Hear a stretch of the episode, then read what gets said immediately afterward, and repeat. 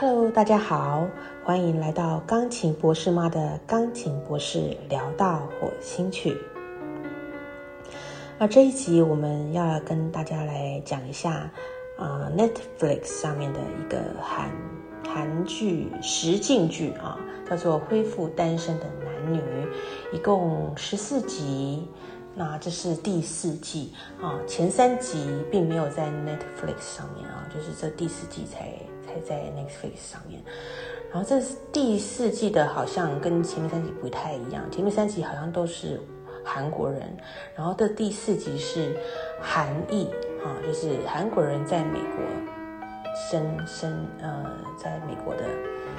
韩国人这样子。然后大部分他们都是呃很早就出去了。然后总共有五对男女哈，总共十个人啊，五男五女。然后呢，这个实境节目就是在讲啊，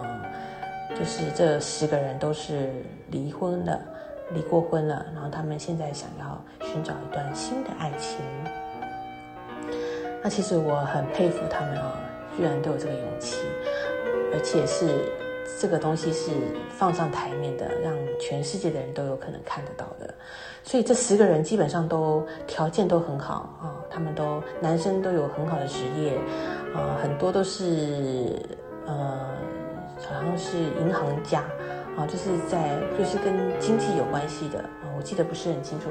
然后有一个是 IT 啊，他就是设计呃一些那些游戏软体的。好像蛮厉害、蛮聪明的。然后还有一个是在银行里面当人资的主管这样子，而且这位人资主管他以前曾经在韩国呃当过当过乐团呃还是主持人啊，就是他曾经在演艺圈呃服务过这样子，但是已经退出很久了。然后这一位也是这里面最年长的，四十六岁啊。好，那那这五男五女呢？女生的话呢？女生的话就是，呃，有一个女生，她非常的在世界上好像表现是最突出的，在 TikTok 里面好像是担任行销主管，就是她看起来就是嗯蛮美式的，就是比较 open，她的穿着啊，还有她的讲话的方式啊。还有整个给人的感觉都是比较像是女强人的感觉。那还有一个呢，他是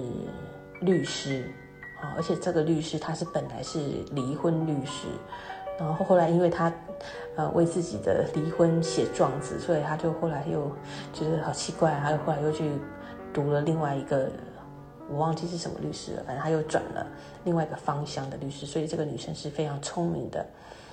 然后还有其他两个，好像就是一些在美国的一些企业，然后还有一位，然后长得蛮漂亮的，很像韩国的明星。然后她好像是，呃，在爸爸的服装工厂里面担任担任业务吗？还是经理啊？反正就是在美国的一个工厂里面，他爸爸自己开的一个工厂，所以也是女强人。好了，所以我们有了这五对男女哈，五男五女，他们都是嗯条件很好，而且重点是他们的外表也都是非常好，没有那种胖的啊，没有那种身材很奇怪，嗯，不是说很奇怪，就是身材像我这样子微胖的啊，没有，大家都是身材非常的苗条。然后呢，他们这个。实境剧就是让这十个男女啊到一间屋子里面啊，在坎昆啊，坎昆好像坎昆啊，在一个美国南部的一个一个岛屿度假胜地哈，一个小岛，然后就帮他们租了一个房子嘛，漂亮的房大房子，然后让这十个人在那边啊，应该是七天吧，度过七天，然后这七天内呢，就让他们有。不同的约会，有时候是团体约会啊，有时候就是一对一呀，就是你可以去找你自己想要的约会的对象，等等等的啊，反正要制造不同的机会，让这些人相处。然后在这七天内呢，他们会呃，就是慢慢的揭露他们的一些资讯，就是一开始他们什么都不知道，他们都不晓得对方是做什么的，也不晓得对方几岁，所以慢慢的在这几天他们会揭露他们的职业，会揭露他们的呃有没有小孩，如果有的话是几个，然后会慢慢的揭露他们住在哪里。呃，这对美国来讲，他们蛮注重这个住在哪里的，因为他们地广嘛，然后，所以有时候你另外一个在东岸，在西岸，那可能要要飞四五个小时这样子，所以他们蛮蛮蛮在意说，呃，对方住在哪里的，等等，好，所以这些比较私密的，呃，这些资讯是慢慢在揭露的。所以一开始他们是在完全不知道对方是什么样情况，完全就是依照聊天啊，依照外表啊这样子来来来来看要不要跟对方约会这样子。然后到最后一天的时候，他们就会有呃用一个，他们女主角就会坐上一个摩天轮，然后到时候看摩天轮打开的时候有没有男性上去啊愿意跟他呃就是交往这样子。然后最后呢，这个这个这个这个剧结束之后呢，可能再过一个月，然后他们就这些已经被配对的这些人又会被放在，他们就必须住在一起，啊，也是住一个礼拜，然后住一个礼拜之后，也是再次决定说他们要不要继续跟对方在一起，啊，所以这就是这个韩国的这个实境节目。那我为什么要聊这个呢？因为我觉得，呃，第一它蛮贴近啊我这个年纪的哈。然后就是再也不是在讲那些呃刚刚要结婚的那些比较比较青春的年少的那种比较冲动型的感情了，他们都是已经结过婚了，有的甚至有小孩。然后所以我来觉得来讲一讲这些已经结过婚的，呃，然后离过婚的，我觉得来讨论这些，来跟大家分享一下我看到的一些他们的一些一些状态啊。所以我就看到最后这十个人呢，呃，有有两个女生没有被配对啊，有两个女生，一个呢就是你们猜得到是谁吗？一个就是那个看外表看起来非常强势的，在这整个七天的这个这些约会的过程当中呢，他是最少被这些男性想要约会的对象，好，所以大家有没有看到一点啊？这个外表看起来强势，他自己也说啦，他自己在里面也哭了，他觉得哎呀，他没有想到说他自己会这么不受欢迎，所以他也他也是，其实我看得出来，他其实内心好像蛮脆弱的。然后这个人他为什么婚呢？他他们在经济上蛮好的啊，就是他自己很会赚钱。然后他说他前夫刚结婚的时候就买，我忘记要买什么，就买那种豪车给他，然后 Porsche。就买一种名豪车给他，跑车给他。就他们外表，他说他们外表看起来很光鲜亮丽，可是他的前夫情绪很不稳，就是脾气忽大忽小，好像是这样子。然后后来好像就出现有打他的状况，所以真的是，就是我们完全看外表完全看不出来，就他外表外表非常非常的强势，很女强人这个样子。所以你就看到这五个。在美国，在美国工作的这些韩国的男生啊，就会看到他们好像从一开始看到这个外表强势的女生，他们就敬而远之，不是那么对他那么有兴趣。所以你就看到一个民族性啊，韩国人，我们韩国男生，我们都知道他们非常的大男人，所以好像就算在美国长久的一段时间，好像还是改不了这个这个天生的这个民族性啊。今天我我好像会比较常常听到外国人会外国男生会比较喜欢那个在自己的事业上比较比较厉害的女生，好像但是好像亚洲男生好像就比较不太能够接受，所以我们当然不是每一个都是这样子啦。所以，但是我们从这个实境节目里面的比例，我们还是看到这五个男生基本上对这个外表看起来强势，然后后来也知道他的确很厉害的这个女生，好像真的没有那么的有兴趣，所以这个是我们可以看参考的一个点哦。然后再来，我们再来看一下这个第二个这个女生，没有后来没有配对成功的。他他其实外表也是很娇，就是看起来也是很很很娇小，很女人哈。然后他也非常的渴望爱情。然后在这个里面，在这个里句子在这个实境实境剧里面有一个男生，就是那个 IT 男啊，IT 男就是比较憨厚啊，他就是专门在写程式嘛，每天都在写程式，很憨厚。然后他也对这个女生蛮专情的，他每次都要想要跟她配对，可是这个女生就是一直把他拒在门外。然后呢，虽然最后有一次他答应跟他约会了，可是最后在抉择的时候，他还是选择了跟他 say no。然后其实旁边的人看了就会觉得很奇怪，旁边的人其实就是希望他们能够配对成功的，也觉得他们的个性，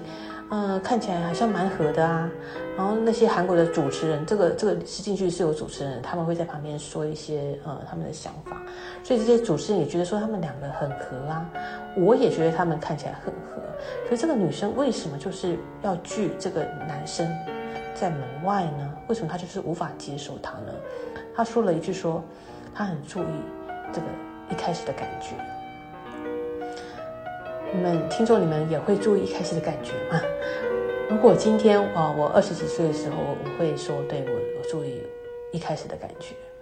但是当你结完婚之后，你可能会觉得，嗯，其实当然一开始的感觉非常的重要。可是有时候，万一你没有很讨厌他，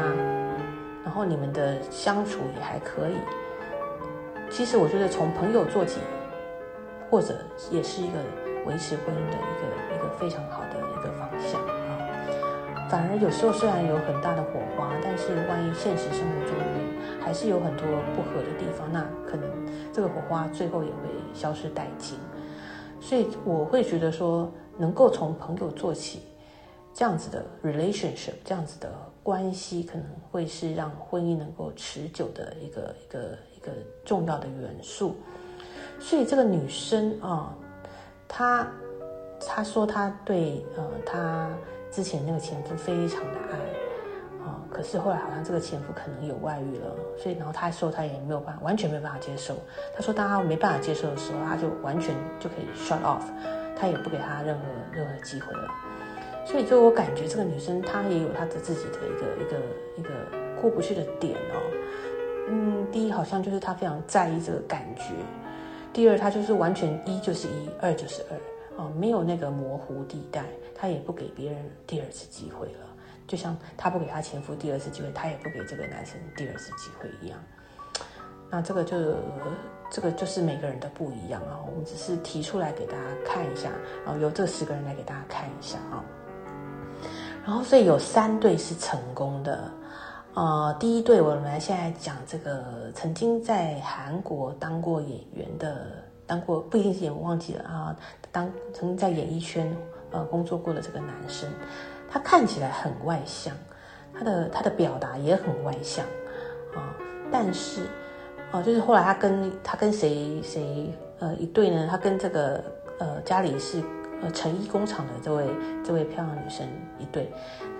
这个男生对这个女生是一见钟情啊，但是他的理想中的状态，理想中的那个样子，他就是喜欢女生。所以你发现这些男生都是那些配对成功的，他们都是喜欢那种漂亮女生。然后这些女生都有个特点，她们看起来都很温驯，看起来啊。然后这个女生，呃，这个家里做成衣工厂这个女生，她看起来很温驯，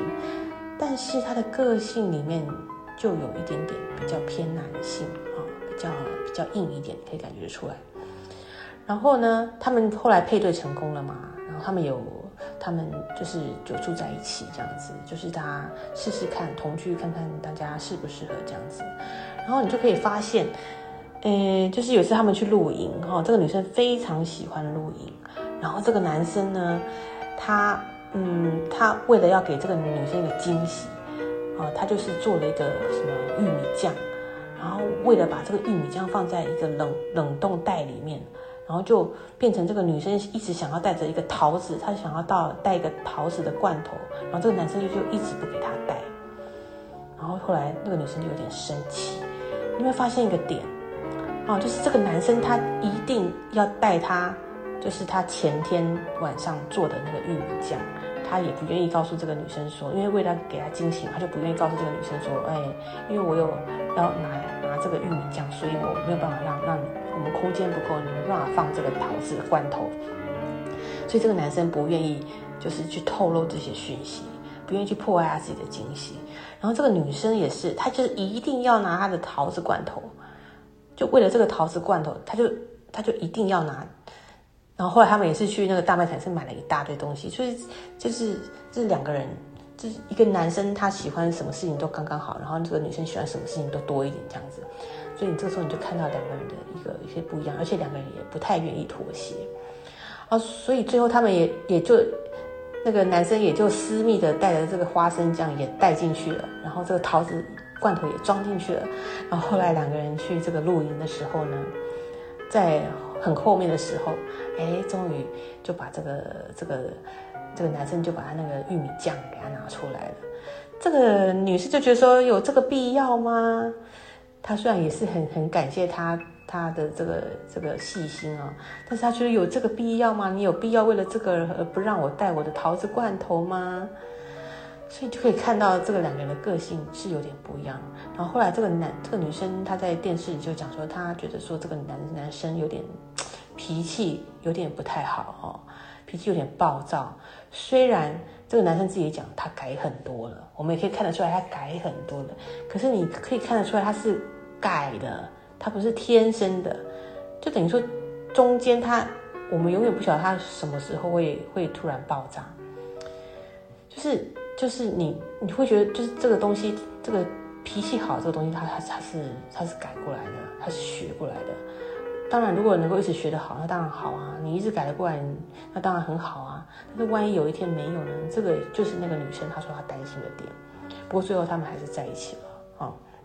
他们还是决定继续交往，OK，所以这是脾气的这个问题。然后有另外一组呢，哦，这目目前这一组他们是没有没有任何小孩的啊。然后第二组成功的这一组呢，这个女生，呃，她有三个小孩，哇，这在一般男生听到应该会觉得。嗯另外，这个男生后来他们配对成功，这个男生他是自己本身有个小孩，但是监护权是在女方那边，然后他们就是他们是一起的，就是一起监护。我想说他是一起监护，但是就是就是轮来轮去，你照顾一下，然后我照顾一下这样子。然后这个女生是自己拥有这个监护权，有三个小孩，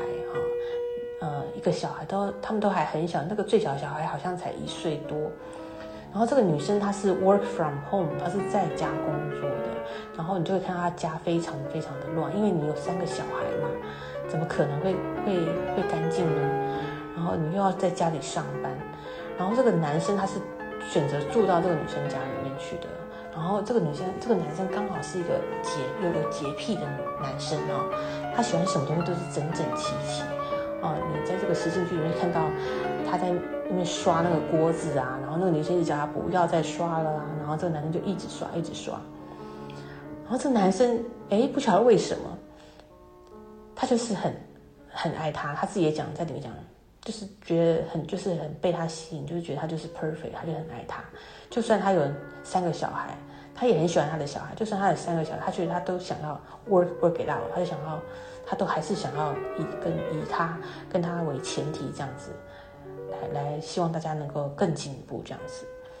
但是反而是这个女生会比较迟疑，她觉得说这个男生好像有点太安静了，没有火花。哦，我当他说他当初去参加这个实境剧，也是希望能够找回一些浪漫的元素。然后怎么你这个男生一一住进来就开始柴米油盐酱醋茶，然后跟我说我我我我我我的房间太乱，我的我的居住空间太脏什么的，怎么都是这些现实的东西？你为什么不能给我那些浪漫？我要的是浪漫。我平常已经够辛苦了，你为什么还要跟我再讲这些讲这些这么现实的东西？哦，所以你就可以看到，一个是想要逃离现实的女性，然后一个是比较实际的男性，他是很实际哦，我我我可以帮你啊，我可以愿意帮你照顾小孩啊，我们可以 work it out 啊，我可以愿意帮你整理啊，等等的啊，他想的都是未来我们要怎么一起去做，然后那女生想的是浪漫，我要的就是浪漫，最后他们还是还是决定再继续，那个女生有还是决定愿意继续。继续跟他交往，但是我们不知道未来是怎么样。就是你可以看到这些、这些他们的一些一些不一样的点哦。然后最后一组呢，哦，这个男生他们最后最后呃选择交往的地方哈，他们虽然都在都在美国，一个其实女生是在加拿大哈，男生在纽约，最后他们选择是在韩国去去度过那七天啊，因为双方的家长都是在韩，然后这个女方的家长当初还是这个女方的家长。鼓励这个这个女生去去参加这个节目，因为这个女生其实对婚姻有点排斥，所以一直在这个实境剧里面，她一直讲说后面这里啊，就是当他们两个住在一起之后，她一直跟他说我不想要结婚啊，我只想要在一起。但是偏偏这个男生他是绝对想要结婚的，因为他是独子哦，他爸爸又生病，所以他可以感觉到一个他是非常想结婚的，所以一个不想结婚，一个又想结婚。然后这个女生呢，她当初离婚呢，主要原因就是婆媳问题啊，主要原因就是婆媳问题。然后所以她就是不想要结婚，结果最后让她哎，最后在这个这个实境剧的后面，她呃那个男方让她用视讯啊，跟让那个女方跟她爸妈能够能够视讯讲话，然后就她就看到她那个爸爸那个笑容，然后她的心就融化他。说原来。有一种，我现在记不得了，反正他的意思大概就是说，原来有些东西是你不用去强求的，他就是会喜欢你，所以就会看到这种心酸嘛，就是可能他在过过去那段婚姻里面，他的婆婆没有那么喜欢他，那这种东西就是你装也装不来，然后是天生的，然后他现在一看到这个这个男生的爸爸妈妈对他的那种笑容，他他觉得那种温暖。是由内心发出来的，不需要去做作，不需要去假装，不需要去去学习而来的。他一看到那，他一看到那个笑容，他就软化了。他觉得，嗯，有有可能啊，他那时候有可能，我有可能再次走入婚姻。所以你就可以看到啊，其实结婚，嗯，也不是，也不是两个人的事情。如果今天你你你如果说，嗯，你的家庭是一个很 open 的、很美式、很很国外的，哦，那那非常有可能，因为像像在国外，他们都是十八岁就给你独立了，啊，你你读书要自己赚，然后你你什么事情就是自己独立，然后你老的时候，我也不会要求你来养我等等的。但是这跟我们亚洲的亚洲的父母是完全不一样的教育，不一样的不一样的思想啊。不过现在这个社会可能也不太一样了哈。不过在我这一代，我们还是的，我们的家长都还是这种思想啊。所以，嗯，婚姻里面，如果如果如果如果家长做家长可以给我们的小孩，他们的婚姻给他们有足够的空间，这样子，我觉得他们才可以有比较好的，呃，用他们自己。自己去努力，自己去去成长的一个空间，自己去为他们的婚姻奋斗哦。因为两个人要进一个一段婚姻已经不容易了，如果还要再加入一些旁人的想法啊，那真的是就会更多意见。尤其育儿，这两个新生父母在这边育儿就已经累得要死了，结果还旁边一大堆人的意见啊，来教你怎么育儿。如果是，如果是。善意的，而且这个善意，你的说话的方法也是要很有艺术，能够让别人能够能够能够心生欢喜，而不是听到你的那个善意的的建议就心生不欢喜啊。所以这个说话艺术非常重要，除非你能够做到这样子的话，要不然的话，那长辈的可能就是支持就好。支持啊！你需要我的时候，我我我来我来配套哦。你如果今天忙了，我来帮你带啊，等等的，就是我们支持，但是不干涉哦，不要干涉小两口的那个东西哦。像我像最近那个王阳明，好像两个小两两小两口，这个这个影剧圈的金童玉女，男的帅，女的美，结果怎么会居然会有这个婚姻问题啊？那个。影剧报道是说，因为女方的妈妈过度参与，然后他们的育儿等等的，我我我们外人当然是不不清楚了哈，但但是我们就是就是不不仅仅是他们啊，哦，就是在很多家庭里面，哦，这个长辈万一你要管的过多的话，都有可都绝对会影响到小两口的的婚姻生活的，所以呢，呃，就是。给别人自由啊，给别人尊重，不管今天是你自己的小孩，或是别人的小孩，尤其是别人的小孩，你更是要给他尊重。我们不要把我们自己认为的认为的 A，让别人也要发了我们的 A，不是我们以为的，就是对的。哦，不一样的人有不一样的想法，不一样适合的方式，所以永远不管是对任何人，我们都是做好我们自己要做的事情。我们不要把我们自己觉得应该要的事情，要别人也来 follow，别人也要照我们的这样子的模式来做，那是不成立的。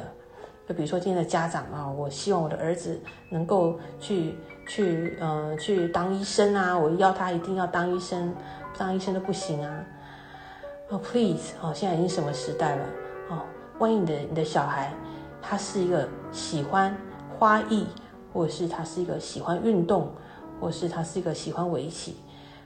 就像我们最近那个台台湾有一个很厉害的那个围围围围棋高手，也是因为他的父母支持，所以父母要做的就是支持，哦，不要去让希望小孩能够成为下一个自己希望的自己。我们让他成为他自己的样子，啊，去支持鼓励，而不是要让他变成我们心目中想要的样子。尤其对婚姻，啊，不管是对你的媳妇啊，或对你的女婿啊，这些都是不要说哦。我们以前说什么哦，当自己的女儿啊，什么什么的，啊，其实不要。你其实是要用更尊重，你把他当来宾，把他当贵宾。啊，你其实是要更尊重，而不是说把她当女儿，因为你你不可能把她当女儿一样这样子骂，啊，所以千万不要，应该是更尊重，哦，更更更尊敬，就是任何一个人对你的好都不是他本来应该要对你好的，所以当有人对你好的时候，你应该是加倍的感谢他，尤其是晚辈对长辈，好，好啦，所以反正今天聊都差差差很远了。啊，就是借由这个，通常实境节目都是那种比较年轻的，二十几岁那些俊男美女哈，很年轻的，没有结过婚的。然后现在这个实境剧是结是结过婚却离婚的，然后要寻找第二段感情的。其实我真的觉得他们真的是太有勇气了。啊，因为其实呃有部电影哈，那个汤汤姆克鲁斯汤姆克鲁斯他在很久的一部电影里面有一个经典台词叫做 “You complete me” 啊，你圆满了我。其实我是一直觉得这句话有有有有有点有点问题啊，因为其实我们每个人要如果要希望能够找到好的另外一半，其实你应该是自己先去完整的，而不是等别人来完整你。因为当你自己是有缺缺憾的时候，比如说你需你就是一个有不安全感的人啊，你就是需要人照顾的人啊。当你是一个有缺憾的时候，你的这个关系不会完整。因为万一有时候有有一天那个对方他无法去达到你的要求呢，是不是？你永远需要对方，你对对对方有所要求，你希望他是怎么样，你希望他是怎么样。但是万一有一天他不会是那个样子呢？所以必须先让自己是完整的，在你的思考，在你的行为观念都先是完整的、正确的。然后，你若芬芳，那个蝶自来；花若芬芳，蝶自来。我也会这样跟我学生讲，就是你当你是一个完整，你把自己弄得很好的时候，适合你的人就会来了，而不是你一直要往外面求。当你一直要往外面求，当你自己不完整的时候，你求来的。也不会是最适合你的。好啦，所以要必须要两个完整的人在一段婚姻里面，才有办法持久，才有办法是有建设性的往前走，也才有办法教育出好的下一代。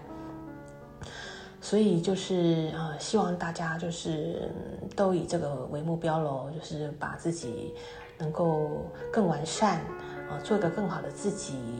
然后也才能够遇到好的另外一半，没有遇到也没有关系。那如果遇到了，生下一个好宝宝的时候，也能够把这个完整的观念能够传给下一代，这样我们的社会就会更好喽。